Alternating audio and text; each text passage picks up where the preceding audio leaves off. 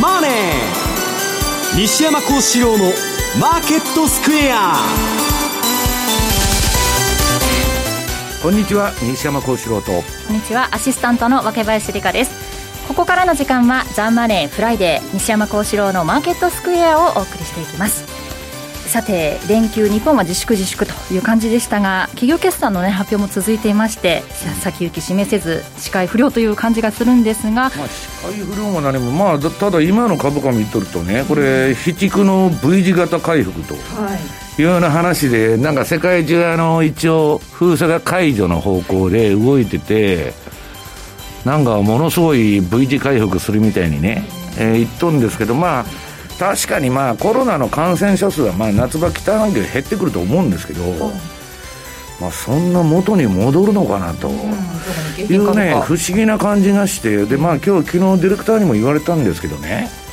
なんか金利は下がっとるし、金は上がってるし、株は上がっとるし、なんかもう訳が分かりませんと。いうような相場でね、まあ、先週の放送でも言ったんですけど、まあ、上げても下げても、ここの局面意味がないんだとか言っとるんですけど、はい私はね、うん、はっきり言ってそんなに簡単に回復なんかしないと思ってるんですよ。で、そんなことはアメリカの経営者もみんな分かってた。で、1400人辞めとるんですよ、CEO が。この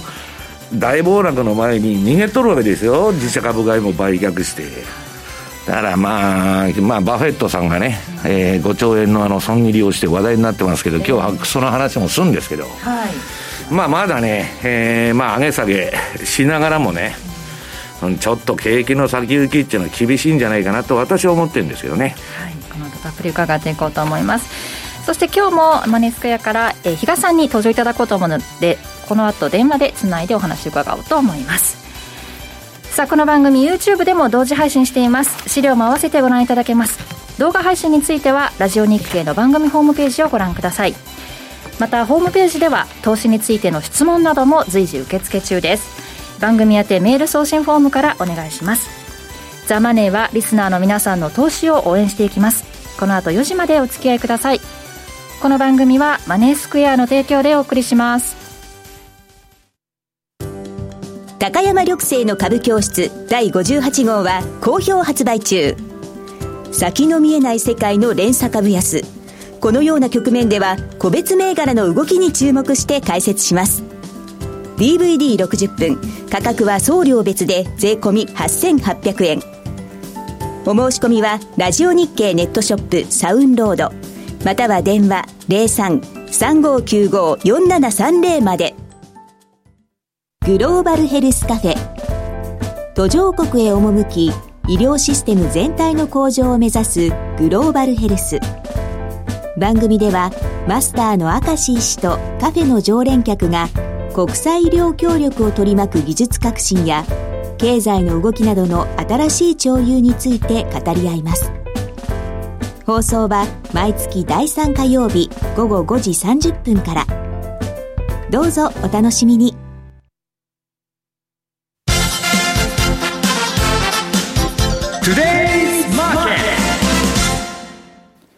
デイズマーケットです。今日のマーケットを簡単に振り返っていきます。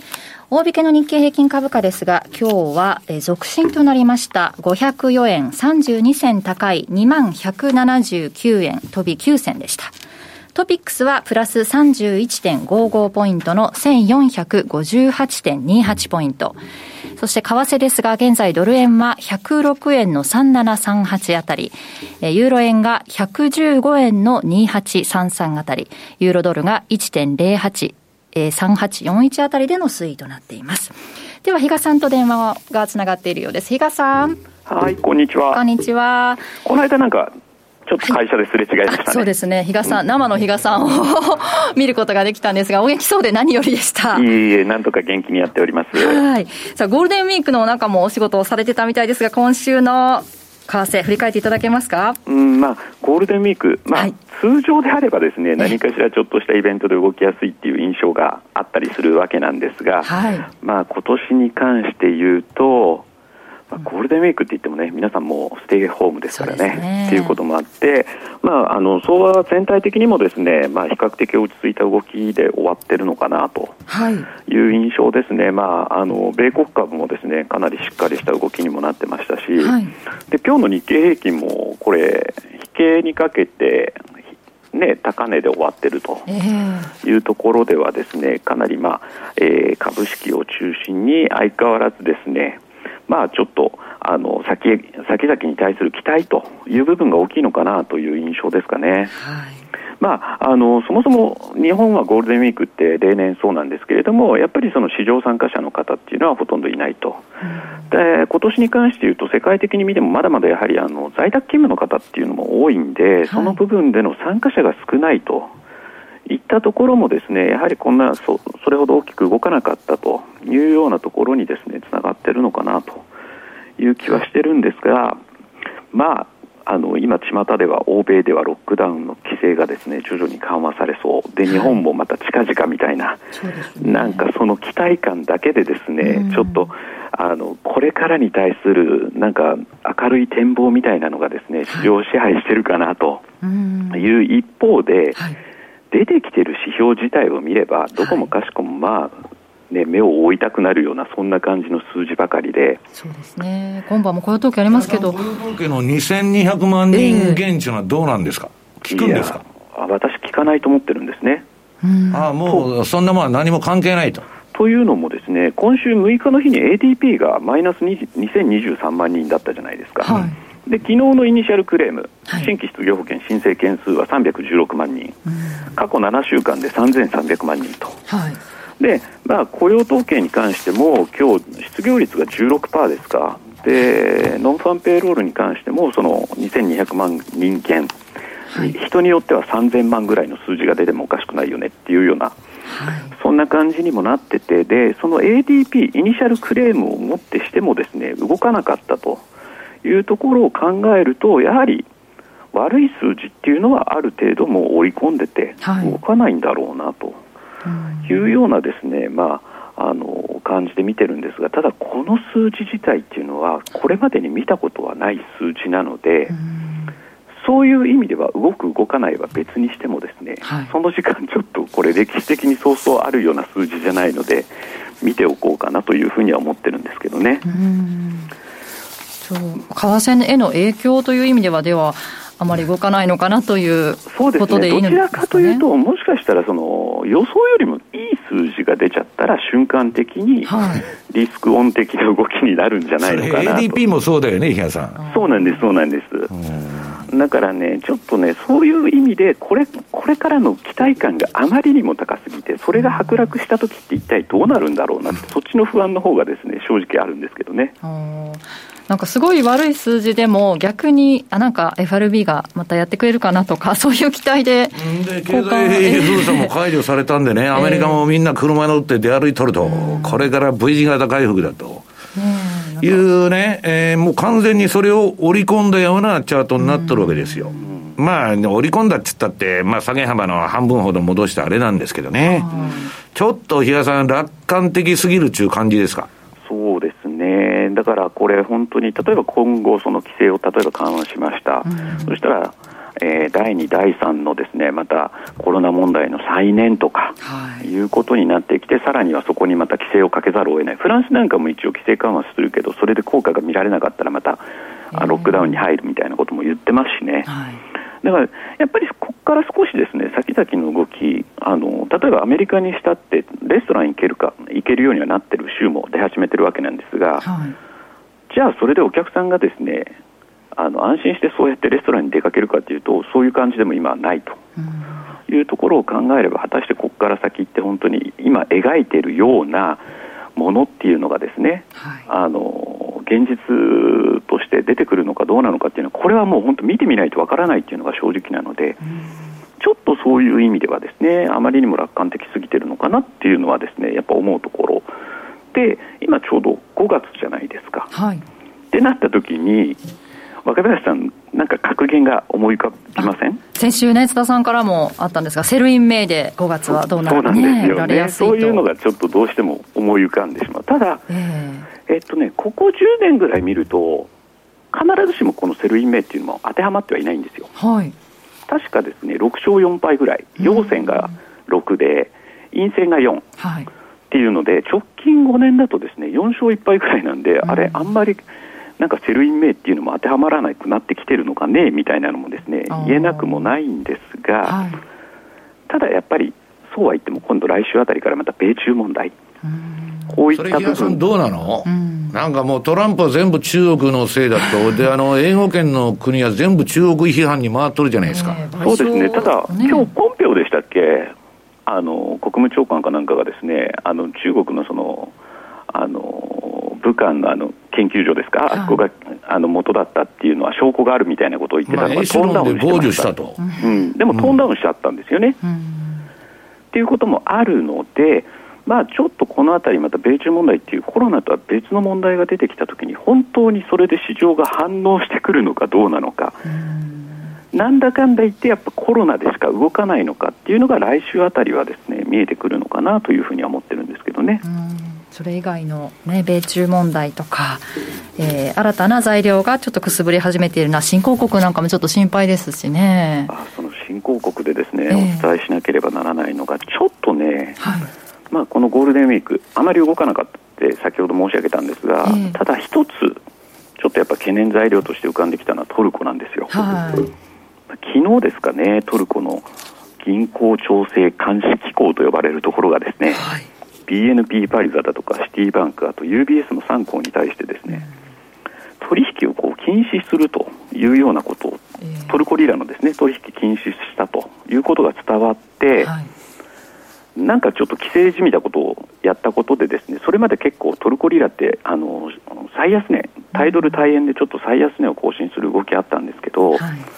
結局そこからまたそういう情報が伝わったことで一旦戻ってはいるんですが、結局売ってたものの買い戻しですね、ただそれって根本は何も解決してないっていうのがあるのでちょっとそういう意味ではちょっとこのトルコの、えー、動向っていうのはですね目先新興国の中でもちょっとあの注意するべきではないかなというふうには考えるところですね流動性がちょっと心配ですよね。そうなんです、そうなんです。日本の FX 会社なんてほとんどシティバンクとやってるわけだから、うんそんなことやってもいいのかっていう気がするんですけどね。そうなんですね。で、あともう一つトルコっていうと、やっぱり政策金利って表面上は8.75っていうのが高いのは見えてるんですけど、やっぱりあのトルコの中銀なんかも結構国内の国債とかをですね、買って金利下げてる動きがあったりもしてたので、はい、実際のところそのスワップに対する影響っていうのも出てきてると。うん、その政策金利だけではない部分でのですねあの影響っていうのも出てきているのでちょっとこの辺りに関してもちょっと注意が必要かなというふうには思ってますね。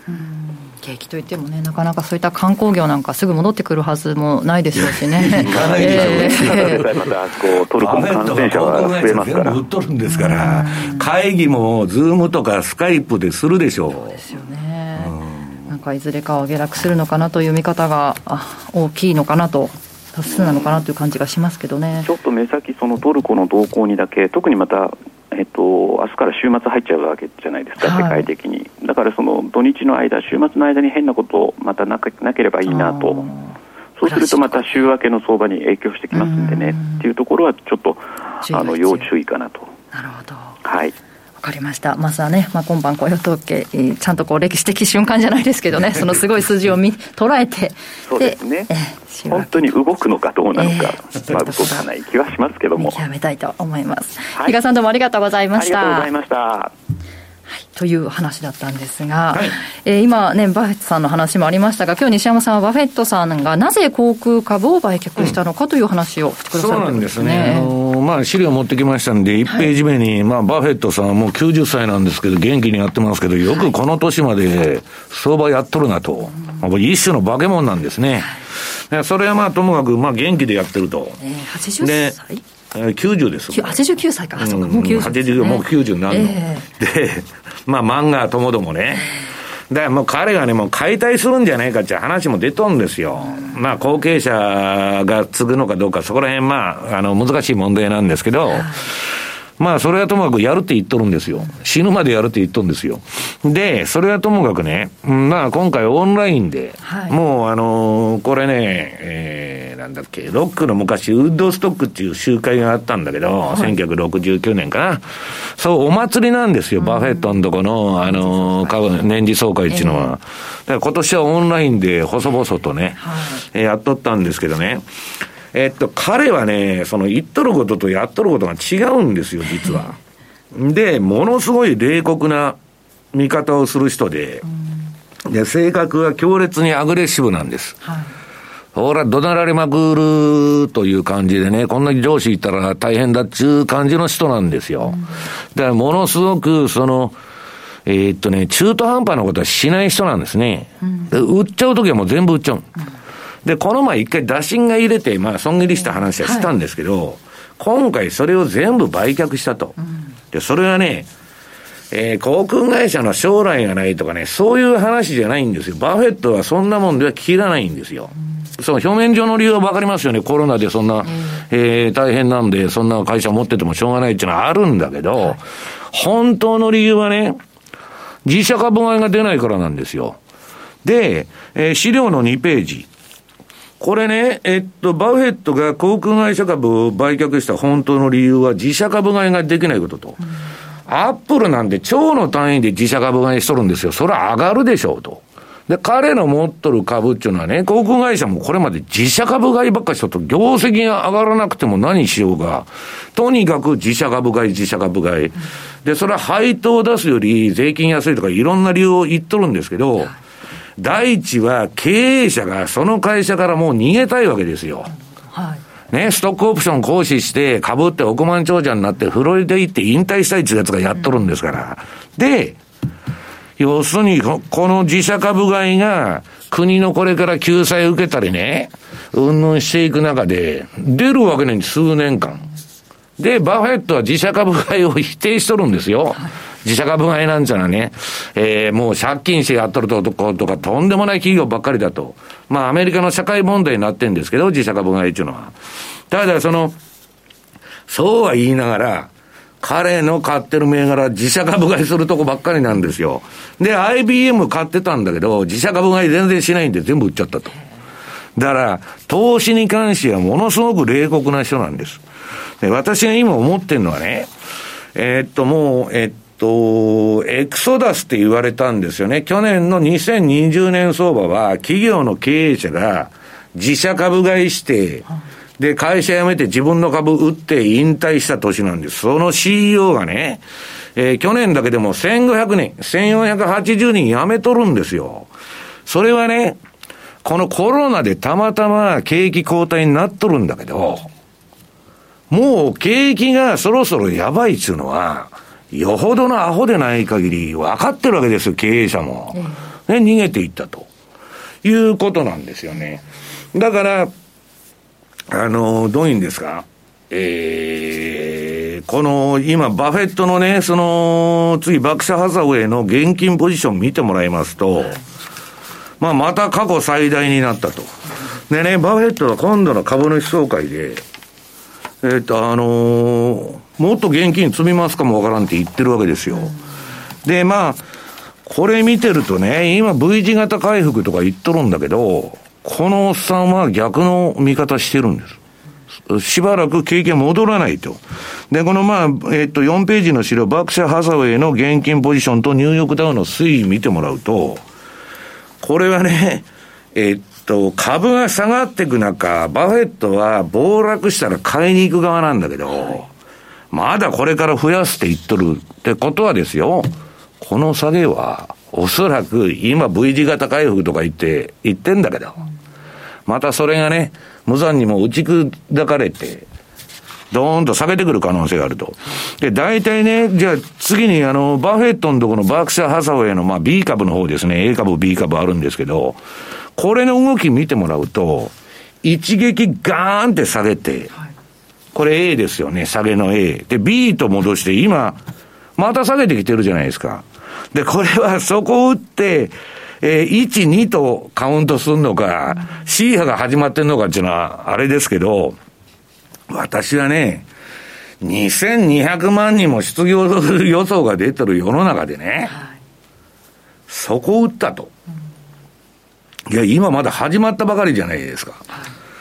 ちょっとそれは早いんじゃないかなと思ってるんですね。だから、えー、まあ、その、じゃあバフェットはね、もうじっくり構えて、2008年の時はとにかく大量買いに動いたんだけど、今は慎重だと、まあ、漫画も、えー、この前、ウォール・ストリート・ジャーナルのね、えー、インタビューに答えて言ってるわけですよ。で、とにかくバフェット指標ですね、バフェット indicator、この株の時価総額を GDP で割った数字のね、次のあの、バフェット指標と value zone と。確実に株が利益を生むという水準は、このバフェット指数の70から50まで下がったら、これは間違いなく買いだと。別に皆さんここまで下がるって言ってんじゃないですよ。だから、今、それに比べたら、リ、あの、IT バブルのピーク時と同じようなね、バフェット指数の数字っていうのは、2200万人の人が失業しとる世の中のね、実態なんですかと。だから、私は株はね、その QE インフィインフィニティ、無限大介入で、ジャンク債も株もね、全部、その持ち上げとるんだけど、そんなもん、若林さん、その実態を全く反映してないわけだから、なんかきっかけがあったらですね、また実勢に修練してくるんじゃないかと。だから、まあ、そう言って上げたり下げたり、その相場はするんでね、今リバウンドするのかもわからないし、まあ、QE インフィニティつって、勝って3年ぐらいの対策を一発で出しちゃったんですよ、パウエルは。だから、バフェットもものすごく褒めてるんだけど、かといってあの人株買うって一言も言っとらんですよ。だから、まあ、ガンドラックが言っとんですけどね、これは今日のあの、マネースケアさんの CFD のレポートに書いたんですけど、要するにね、えー、っと、経済の魔人はボトルの中に戻らないと。いう、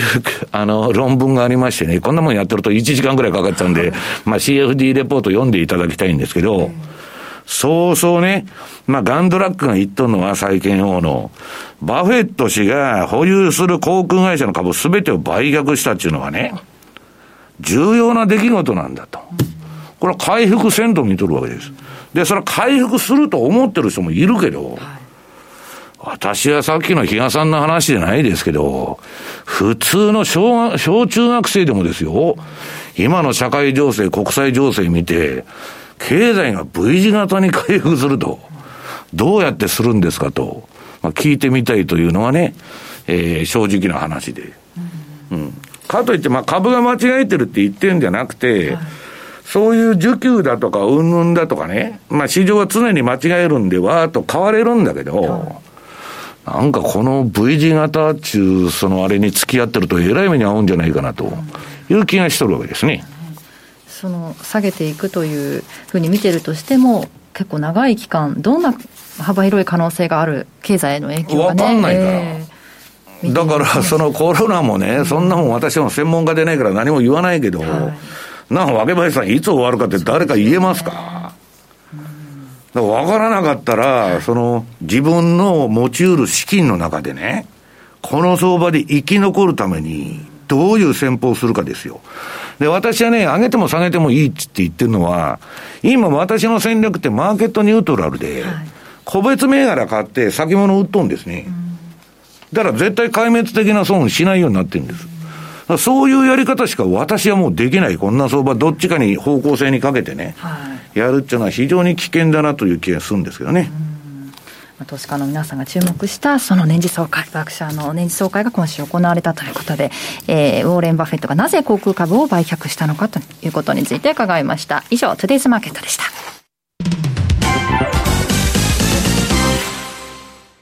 マネースクエア資産運用をお考えなら、マネースクエアで、FX 株価指数 CFD で中長期的な運用を行うミドルリスクミドルリターンの新しい投資スタイルをご提案しています。特許取得のオリジナル注文、時間を資産に変えるテクノロジートラリピは、あなたの相場感をしっかり活かしながら、手間暇のかからない快適な運用をサポート。もちろん、最新マーケット情報や運用に役立つレポートのご提供、相場をわかりやすく読み解くセミナーの開催など、あなたの運用を成功に導くためのサポートコンテンツも豊富にご用意しています。今、マネースクエアでは、米ドル円、カナダドル円、メキシコペソ円の北米3通貨に注目しています。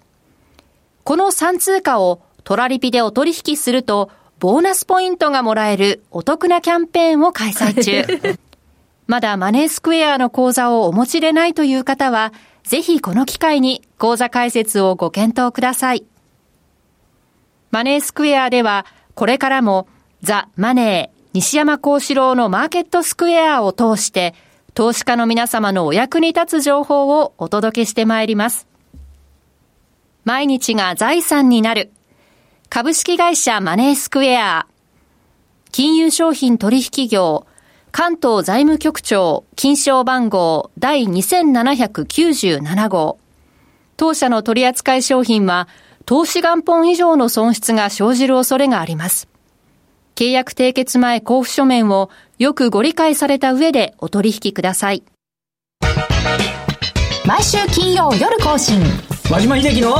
ィークエンドストック。私和島がファンダメンタルズで注目銘柄分析。福永博之がテクニカルでマーケットを徹底検証。さらに注目イベントの解説や皆様からの個別銘柄リクエストにもお答えします。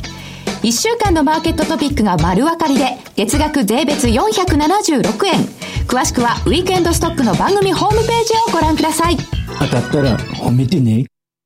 あの名実況もう一度永久保存版実況 CD 白川二郎実況名勝負セレクションただいま好評発売中。オグリコールでおなじみ1990年有馬記念をはじめ記憶に残る厳選14レースの実況を完全収録。感動の名場面が鮮やかによみがえります。ここでしか聞けない鈴木よしこさんとのスペシャルトークも収録。価格は送料別で税込2037円。お求めはラジオ日経ネットショップサウンロードまで。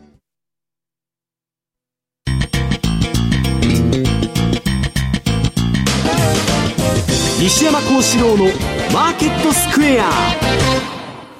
さて、このコーナーではマーケットの見方について西山さんにいろいろな角度で教えていただきます。今日のテーマですが、今後の FX をどう見るか、テクニカル分析で整理しようということですね。はいまああのー、私はね、その、まあ今、あのー、相場が相当戻しとるんで、ええからまあそこ打ったんだかとか、どこまで戻るんかとか、まあせいぜい、えー、S&P500 で3000ぐらいじゃないかって言ってんだけど、それは場合によってはもっと戻るかもわかりませんよ。だけどね、要するに私は相場っていうのはどういうふうに見てるのかって言ったら、人より早く乗って人より早く売れるのが大事だって言ってるんですよ。で、さっきの CEO のね、まあ1500人ほど辞めたと、 exodus だと脱出しょったわけですよ。はい、で、こいつらも頭を上げて first in, first out なわけですよ。で、今ね、そっから、まあコロナをきっかけにバブルが完全に崩壊しちゃってるわけですよ。今までのバブルをね、はい、もう一回やろうなんてことは絶対起こらないんだから。一つの例を言いますと、ソフトバンクビジョンファンド3号、4号ってこれからできると思いますか？もう2号もダメになってるでしょ ?1 号もボロボロになってるでしょ？で、まあ私はね、日本の80年代のバブルも経験してるんでよく知ってるんですけど、もうバブルのね、仕事も何にもないような末期になってくるとね、巨大な投資が行われるんですよ。M&A だとか、もうものすごい投資が出てくるわけ。で、景気後退期の最後にね、一番盛り上がるんですよ。そういう設備投資とか。いろんなのが。で、それがね、まあ、むちゃくちゃもう外人の観光客当てにしてホテル出店するとか、ね、オリンピックで儲けようと、特需だと、そこに金突っ込んだとことか、あとこれから日本のウォーレン・バフェットを目指すからファンドで儲けようと、ね、いうとこが全部ダメになってくるの逆回転なんだから。で、そもそも経済回ってたのは、アメリカがウォール街で金集めて、はいものは中国が作るっちゅうのをね、えっと、クリントン政権以来ずっとやってきよったわけですよ、作為的に。それがね、今トランプがもうまた米中戦争だうんぬんってなってるじゃないですか。だから、そんなもんはもうしばらく元に戻らないんですよ。で、さっき、若林さんと言ってたんですけど、なんだ、今週のタウンワークが、求人誌、こんな薄い12ページしかないと。この前まで人足りん言うとったんとちゃうんですか？と。私はね、バブルの90年代にも経験したんだけど、人足りんで何億でも使って人集めてこいと、新卒全部取ってこいと。私は人事部、人事部でもないのに帰り出されて、リクルーターやっとったんですよ、2年間。こんなバカなことやってたら大変なことになるぞと思いながらやってたんだけど、案の定人余りになって、希望退職、すぐですよ、そっから。希望退職者募っとるわけです。そこから8年ぐらい落ちていくわけ。もうむちゃくちゃあの、山一とかね、えー、宅銀が潰れるまでそれが続いてだから、まあ、どういうんですか、そういうご時世でね、で、今ね、余分なものは不要不急という言葉が流行ってて、例えばね、私の友達のコンサル会社に電話したら、外資系の、仕事今何にもねえと。コンサルタントなんじゃないね。お前がやってみろって私はいつでも言うんだけど、パワーポイントで、綺麗なパワーポイントでなんかそれらしきこと書いてね、なん全部パパクリですよ、なんかの元ネタがあって。で、お宅の会社はこうしたら経営が見違えるようにね、えー、良くなって会社復活しますと。じゃあお前がやってみろという話なんだけど、一切、もう仕事がなくなったと。途端にですよ。で、仕事ないから、お前何やってんだって言ったら、英語の翻訳の仕事してると。ね。そういう世の中が激変しちゃってるわけです。で、そんなもんはガンドラックでないけど、そんな簡単に元に戻るわけがないんですよ。で、まあ、それはともかくね、昨日、この相場、まあ、ちょっとやりすぎじゃないのっていう話があったんですけど、はい、えー、っと、私がいつでもあの、持ってきてるニューヨークダウと、えー、ニューヨーク原油ですね、WTI の先物の動きを見てもらうと、はいこれまあ、ドーンと下がった後、もうかなり戻したんだけど、ここのところはどっちか言ったら、若林さんね、皆さんね、ジグザグで横ばいじゃないですか、このチャート見ると。はい、だから、その、いや、七九にね、言われてるように、えー、もうそこを打ったんだと。これからね、経済活動が、コロナも収束して、はい、えー、ものすごく V 字型に復活すると。人も足りなくなると。経経験なくてしょうがない世の中が来ると。なぜなら、えー、FRB が無制限あ、無限大介入やってんだから、景気が元に戻って金こんだけばらまいてたら、新高値取るんだって言ってる奴がたくさんいるわけですよ。証券会社にね。一般の人はいませんよ、そんな。で、いや、そんなことになりますかと。いや、なるかもわかりませんよ、一時的には。そんなになったらね、若林さん、もっとひどくなる。で、まあ、それはともかくとして、えー、っと、ちょっとこれを見てるとね、原油も、えー、トランプがイランにまたちょっと強硬に出たりね、サウジがちょっと値上げしたり、うんぬんでやってんだけど、基本的な本質っていうのはね、皆さん、その、えー、っと、景気が回復しない限り、原油の需要が出出ない限り、な、ロックダウンなんて人って車も走ってないのに、どうやって油の需要が出るんですかっていう話ですよ。だからまあちょっとしんどいなと。で、まあちょっと為替の話を今回しときますとね。まあ、比嘉さん言うように、今年のゴールデンウィークあんま動かなかったと、去年は最終日に動いたのかな、結構。で、まあ、どっちにさってゴールデンウィークっつって円高という、なんか定番のあれがあるんですけど、一旦105円台でね、うん、昨日105円入ってですね、ところがね、105円入ってちょっと、6円割れたから、売りが出るかなと思ったら、出ない。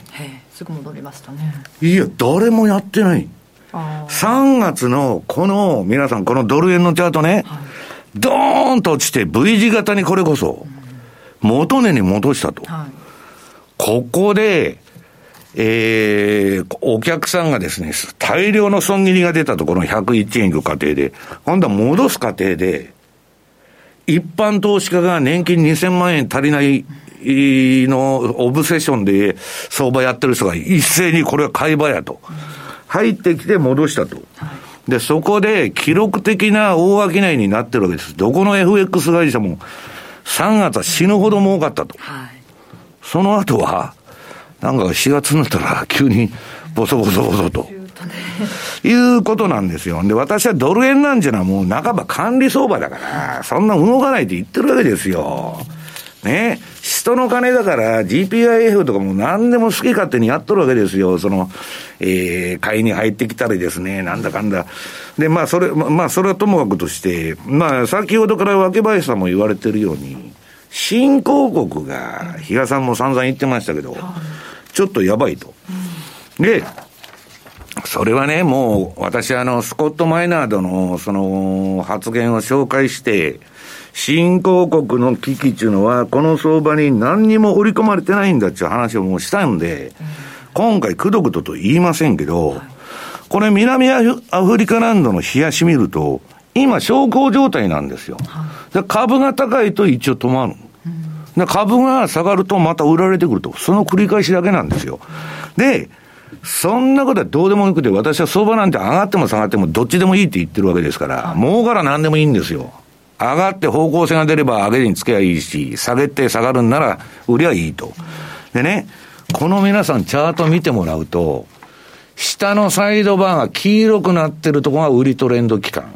赤くなってるところが買いトレンド期間なんですよ。そうするとね、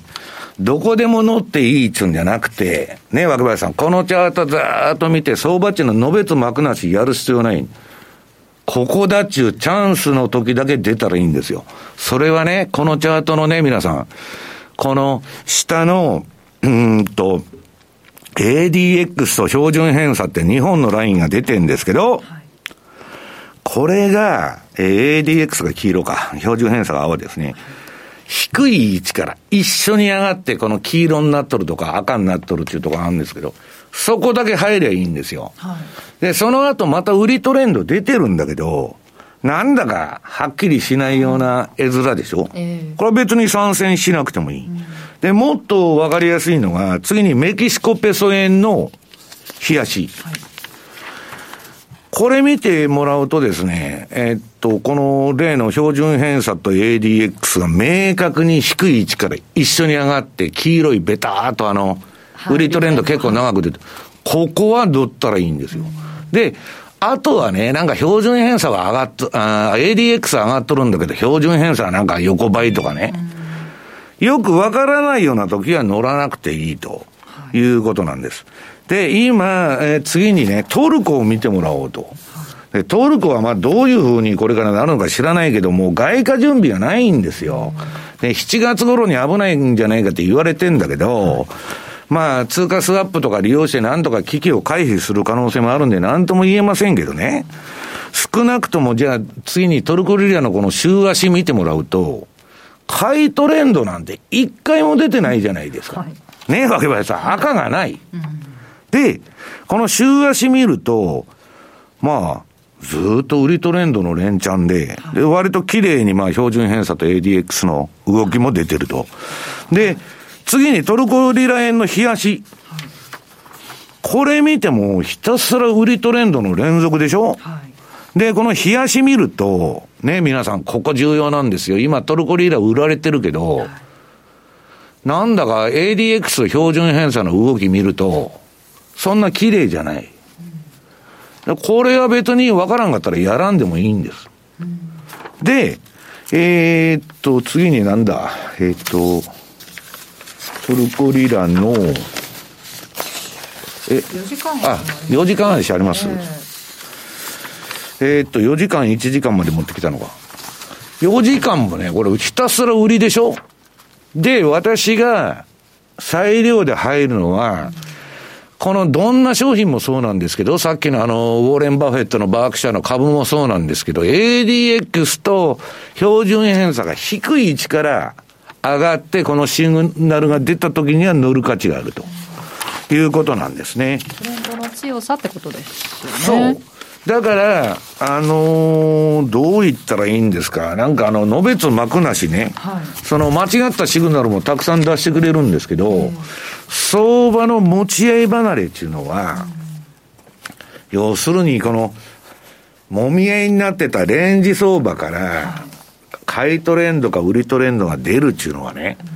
この標準偏差と ADX の動きを見とって、それが下から一緒に、綺麗に上がるときが、投資のチャンスなんですね。で、私はね、新、先進国でもね、相当経済危ないと思ってて、ほいでね、その先進国経済の行方はどうなんですかって言われるんだけど、その壊滅的に悪くなるのはね、えー、っと、まだ3年から5年は持つんですよ。はい、まあ、いろんな分析、何を根拠にしてるのかは言いませんけど、今。でね、新興国は、もうかなりやばい。要するにもうドル建ての借金だらけでね。これでね、アジア危機の時に、アジア危機って97年に送ったんだけど、そんなレベルもう超えとるんですよ。で、よく持ってるなっていう気がするんですけど、これでね、あの、社債がそういう新興国のむちゃくちゃ出てて、実際にはね、秋葉さん、二足三本になってんだけど、なんかいろんな、あの、パッケージ商品の中に入っちゃってね、もう誰が持ってんのかわかんないとか、まあそういう変なことになっちゃってるんですよね。だからまあ、私はですね、あの、別に病気の専門家でないんで、とりあえずさっきから比嘉さんが言ってるように、コロナがいつ収束するんですかと。誰もわかんないでしょ。で、コロナだけで動いとるんだったら、わからないのに、そこで売りとか買いで入るというのはね、超反博打に近い。で、たとえ売り材料が出てもですよ、また FRB が無制限介入、あ無限大えー、QE ですね、うん、QE インフィニティやるっつったらそれで上がるじゃないですか。はい、と、売ってるとやられちゃうと。で、まあ、世の、あのー、世の中にはいろんな投資手法があって、私はね、極めてここはディフェンシブな感じで臨んだ方がいいと思ってて、だから、私は自分が上がると思ってる株を、まあ、パッケージで何銘柄か買って、はいこのコロナでも何が起こってもびくともしない銘柄買って、S、その同金額の S&P500 の先物を売っとるんですよ。そうすると仮に皆さん相場が明日大暴動しても大暴落しても、まあ私は損するかもわからないけど、少なくとも壊滅的な損は、だって両立てになってるわけだから、しないわけです。だから今日もゆっくり寝られると。で、こんなもんなんか集中投資でね、一発そら原油の買いで入ったりとかね、えー、なんかの売りでやったりと、朝起きたら死んどるかもわかりませんよ。もうポジションがなくなってますと。いうくらいね、危ない位相にあるちゅうことをね、まあ、思うんですね。だから、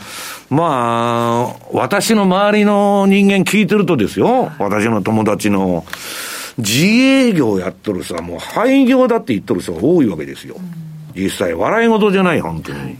で、そういう外資系でね、今まで高級取れたなんだかんだっつって、そりくり書いてた連中がさっき言ったように、英語の翻訳してますと、仕事がないんでと。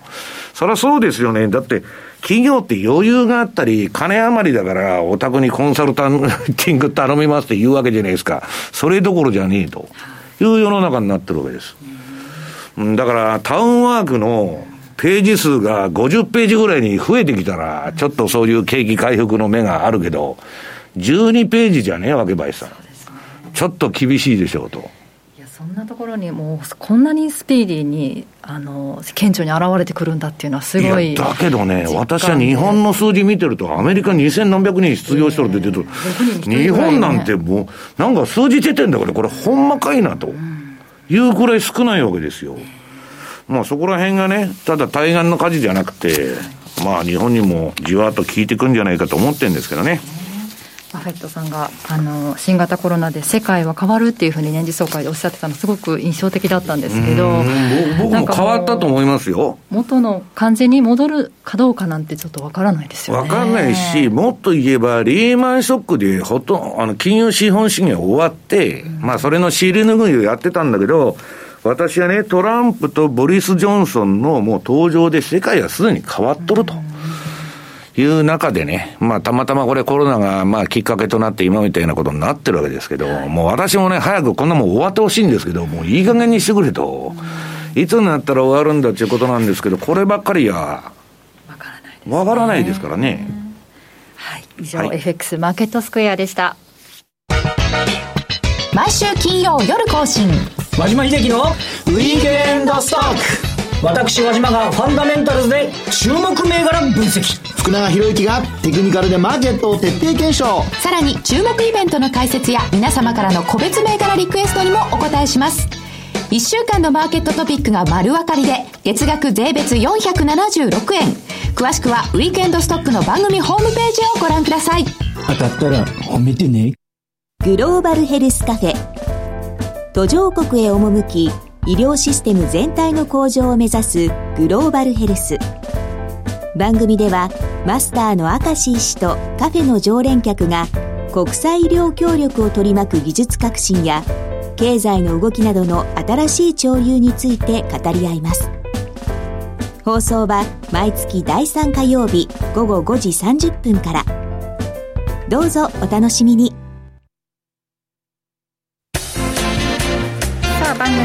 組そろそろエンディングの時間なんですが今日は日経平均株価は大幅に上昇して3営業日ぶりに2万円に乗せてこのまま高値で終えたということだったんですね。504円高まあこんなね雇用統計が2000万人のうんぬんって言っとるのに 株が500円も上がっとると、ね、一体どういうことなんだと。まあ私の数字が出てくるってことですからこれからさらにってことですか、ね、いやだから V, 型 v 字型回復するっていう話でしょ。う、え。ー、だけどね、えー、バフェットさんはどう言っとったかって言ったら魅力的なものは何もなかったから投資しなかったと、で今も魅力的なものがないんで投資していないって言っとるんですよ、え89歳でしょ？それでまだ見るって言ってるんですもんね。いやだからそういう化け物みたいな人でないとあんだけ儲からないんですよ。で質素な生活してね、はい、ボロい家で1日4回チェリーコーラを飲んだら幸せだと、うん、ね、そういう境地に達 しなかなかいけないわけですよで彼が言ってたのは、まあ、何が起こっても SP500 を買えと、はい、だただし買えって言って今買えって言ってるんじゃなくて、うん、まあ、自分がそこだと思った時に買うか何回かに分けて、はい、そこを捉えるかどっちかしかないんだけど、うん、S&P500 は皆さん倒産しませんから。はい、はい、数字はありますよねえー、そして為替も見ておきますと現在ドル円が106円の3940、えー、ユーロドルが115円の2732でユ,、えー、ユーロドルが1.083639あたりということでちょっとなんか強弱それぞれ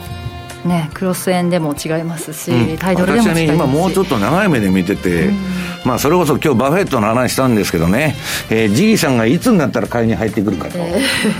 ー、まあだからそのちょっとね今あんまりマイオピックなあれで買いだ売りだってやっててもねしょうがないような時期かなと思ってるんですけどね。中断でも戻して持ち合ってるとこですから、うん、こっから果たして V 字型行くのか下行くのかと。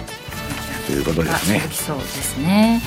さあそして連休まだね今日もお休みでお家にいるという方もいらっしゃると思うんですが、はい、5月の5日石原潤の「日々の泡」という音楽番組、はい、聞いてくださった方もいらっしゃると思うんですがあのいろいろ感想いただきましてあのこの場を借り借りてですね皆様にお礼を言っておきますね今日西山さんがスタジオのところに来たところでも皆さん聞いたよってね声かけてくれてましたけど。今回ラジオ日経の音楽番組はなんかすごく視聴率が良かったみたいで。そうですか。はいすごい本当石原純ワールドが詰まった番組でございますのでじっくり聞いていただける番組だと思います。ぜひあのラジコでね再生2週間分あの聞けるらしいんで私もやったらねなんか1日でなんか切れちゃうみたいなあのスマホで見てたらあれだったんですけど、なんか再度アクセスして入ったら1週間、えー、12日まで。ますので。ぜひお聞きください、はい、ということで今日のお相手は西山幸四郎と若林理香でした。さようならこの番組はマネースクエアの提供でお送りしました。